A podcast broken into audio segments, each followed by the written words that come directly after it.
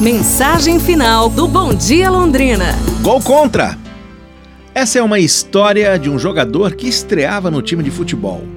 Quase na metade do primeiro tempo, ele cometeu um erro absurdo, confundindo a cor das camisas de seus companheiros com a de um time adversário, contra qual já tinha jogado havia pouco tempo.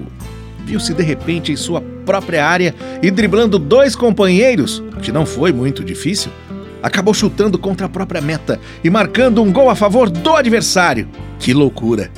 No intervalo, o treinador procurou levantar o ânimo abatido do time e disse o seguinte: o mesmo time que jogou o primeiro tempo vai jogar no segundo.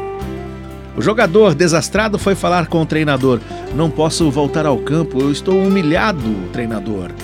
A resposta foi taxativa.